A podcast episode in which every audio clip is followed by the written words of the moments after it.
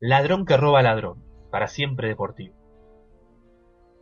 Corría el año 1986 en Argentina. Y si le digo 1986, seguramente usted esté asociando en este preciso instante en su cabeza el Mundial de México con la Guerra de Malvinas, el partido frente a Inglaterra y la coronación con la Copa del Mundo. Y sí, porque fue lo más redundante. Seguramente también esté pensando estar un paso por delante de esta historia, pero créame que no, porque no estoy acá para contarles el qué, porque ya todos sabemos el final de la historia, sino para contarles el cómo, y les puedo asegurar que no lo van a encontrar en ningún libro o video. La peor dictadura militar había dicho presente en nuestras tierras, pero la pelota siguió rodando. Y como si fuera poco, en 1978 organizamos un mundial como país anfitrión, lo que fue un manotazo de ahogado de los militares. Disputábamos la final en la cancha de River y a pocos metros se estaban llevando a cabo las peores torturas. La política siempre usó al fútbol como carnada y lo sigue haciendo.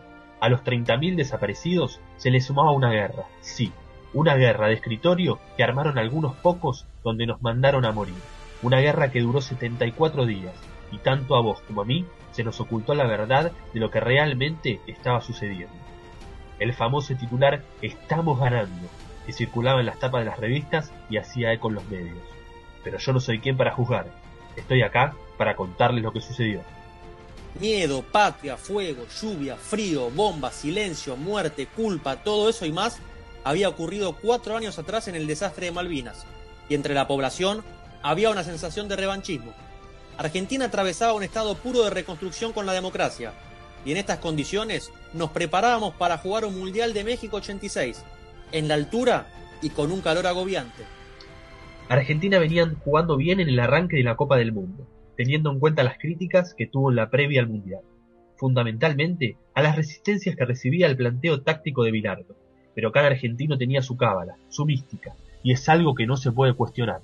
Cada uno lo vive como quiere y puede. Le habíamos ganado 3 a 1 a los karatecas coreanos, de arranque. Después empatamos 1 a 1 con Italia, pero jugamos bárbaro.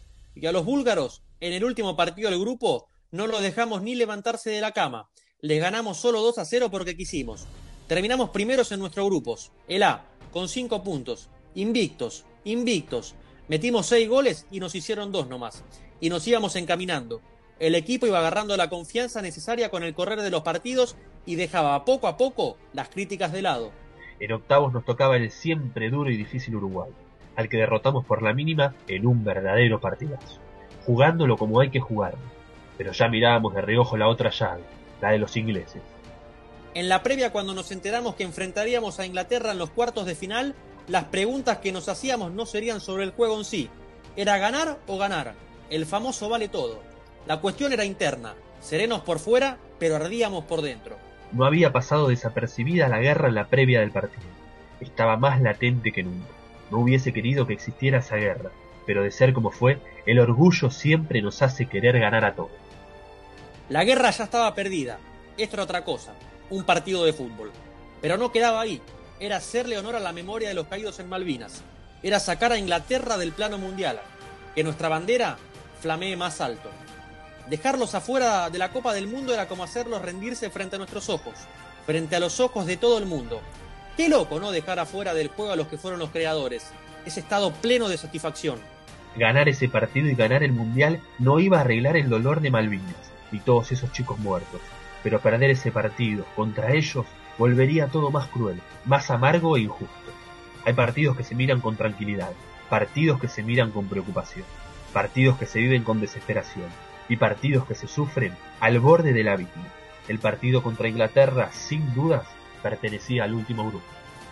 A todo este nerviosismo en la previa del partido trascendente, que definitivamente iba a ser una tortura como si fuera poco, se le sumaba un nuevo problema con la indumentaria del equipo, Lecoq Sportif, la marca francesa que auspiciaba al seleccionado, había hecho una camiseta titular linda, muy linda, con agujeritos y todo, ideal para el calor terrible que hacía en México, sobre todo para ese horario tan complicado del calor del mediodía. Pero se habían olvidado que algún partido teníamos que jugar con la camiseta alternativa, y ahí estaba el problema. Con Inglaterra, la FIFA dijo que teníamos que jugar con la camiseta azul, y esa no era calada, era de manga corta, pero de invierno. Rubén Moschela, un empleado administrativo de la AFA, estaba en la obligación de trabajar a contrarreloj para conseguir las camisetas caladas para que los jugadores sufran menos el calor y la transpiración y no parezcan un suéter, porque si llovía parecían una frazada más que un suéter con lo que pesaban. 24 horas más tarde, antes de jugar, seguíamos sin remeras. Pero siempre el que busca encuentra, y así fue. Rubén había conseguido dos modelos de camisetas, a lo que Maradona aceptó uno de los dos diseños presentados. Pero Bilardo seguía negado porque el problema aún estaba. Las remeras no eran caladas, y él quería que sean así. Terminaron por tajearlas a mano, pero nos encontrábamos con un nuevo inconveniente, y el partido estaba al caer. Las remeras no llevaban los números ni el escudo. El escudo lo bordaron dos costureras del América. Lo hicieron bastante bien, pero se ve que se durmieron, porque se olvidaron de poner los laureles. Y con respecto a los números, eran medios grisáceos y brillantes. Pero al fin, el problema estaba resuelto. El Ministerio de Relaciones Exteriores inglés pretendía que el partido se jugara con espíritu deportivo. Un partido donde se jugaba mucho más que el pasaporte a la semifinal del Mundial. 649 soldados argentinos muertos, 255 británicos, 454 fueron los suicidios posteriores al combate, héroes de batalla, en las islas, en la guerra. Malvinas es la historia de todos. Permítame refutarle esa idea de 22 tipos corriendo atrás de una pelota, porque ese día quedó demostrado que fuimos millones los que estábamos acompañando y aguantando en cada jugada. El partido era el mediodía, el calor pegajoso de México. Un sinnúmero de imágenes se me vienen a la cabeza. Me sustraigo y me remonto a ese día automáticamente. En Argentina era temprano, no quedaba nadie en la calle. Un domingo frío, gris, bien del mes de junio. Perder era atroz, remover todas las heridas de la guerra. Perder era volver a perder. A muchos les gustaba verlo por tele y escuchar el relato por radio de Víctor Hugo Morales. El relator de televisión era Mauro Viale y el comentarista Oscar Gañete Blasco. El equipo argentino demostraba esa sensación de confianza.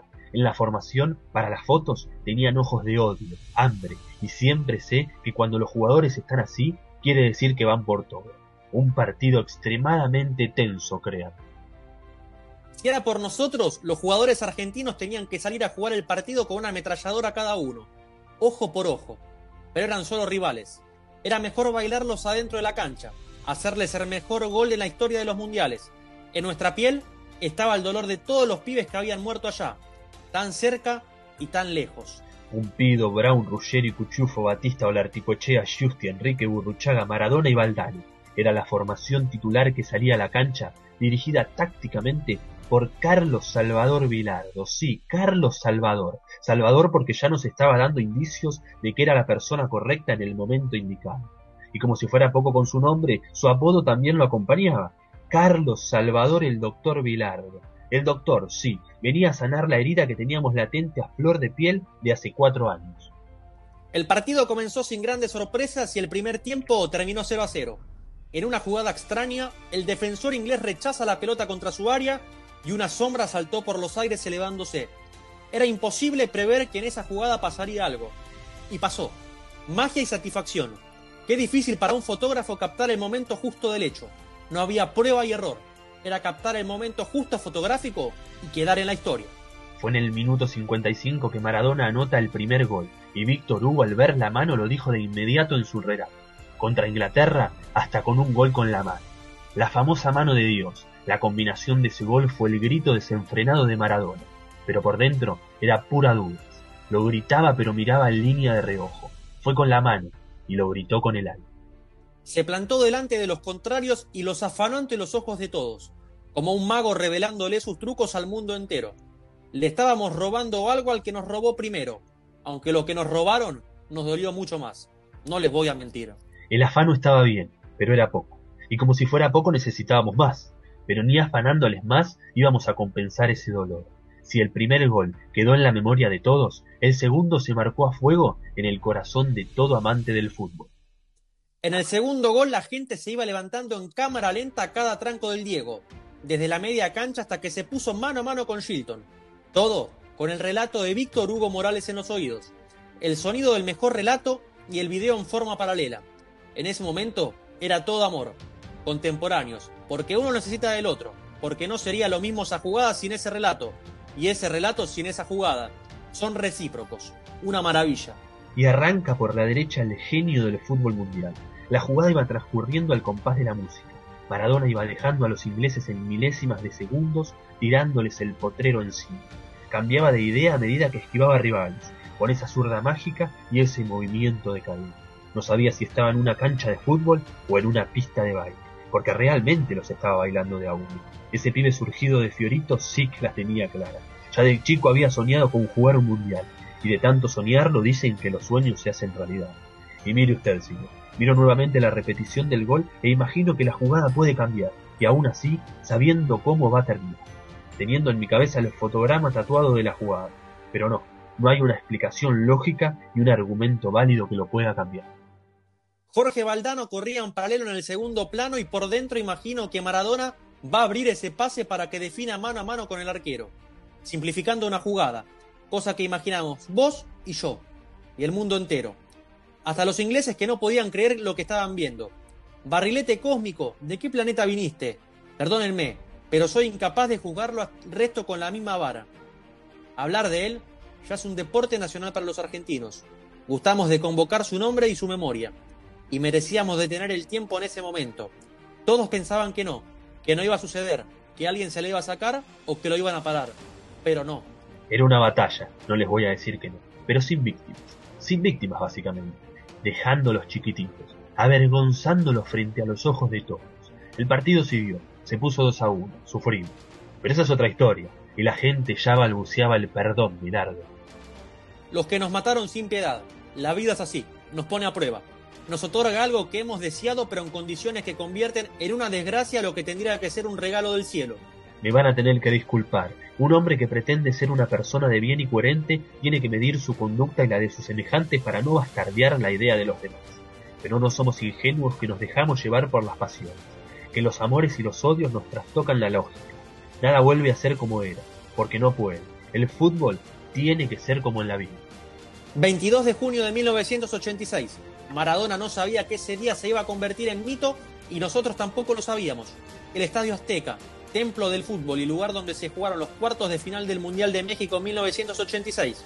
Aquel día, Argentina derrotó a una poderosa selección inglesa, pero sobre todo, aquel día quedó marcado como el partido en el que Diego Armando Maradona se convirtió en leyenda. Ganamos algo más que un partido de fútbol Hicimos culpables a cada uno de los jugadores ingleses de lo que había sucedido, y los dos goles tuvieron una trascendencia diferente. El primero fue como meterle la mano en el bolsillo a un inglés y sacarle una plata que no era de ellos. El segundo tapó todo. Todos dicen que ese gol es el más grande de la historia de los mundiales. Y así fue. No nos paró nadie. Bélgica en semis y Alemania en la final, donde se colgó de la tribuna una bandera que decía, perdón, Bilardo, gracias. Y al volver el plantel fue recibido por el presidente Raúl Alfonsín, cabeza de una democracia incipiente, con apenas unos años de vida y cabeza también de movimiento para derrocar al entrenador antes del Mundial, que por suerte no prosperó. Hay mucha rabia, frustración y dolor que nacieron en otro lado y desembocaron en el fútbol, pero no tuvimos otra alternativa, ellos o nosotros, y la humillación constante y dolorosa. Es simplemente fútbol, pero por dentro es mucho más que fútbol me va a tener que disculpar, pero no podemos juzgar con la misma vara, porque ladrón que roba ladrón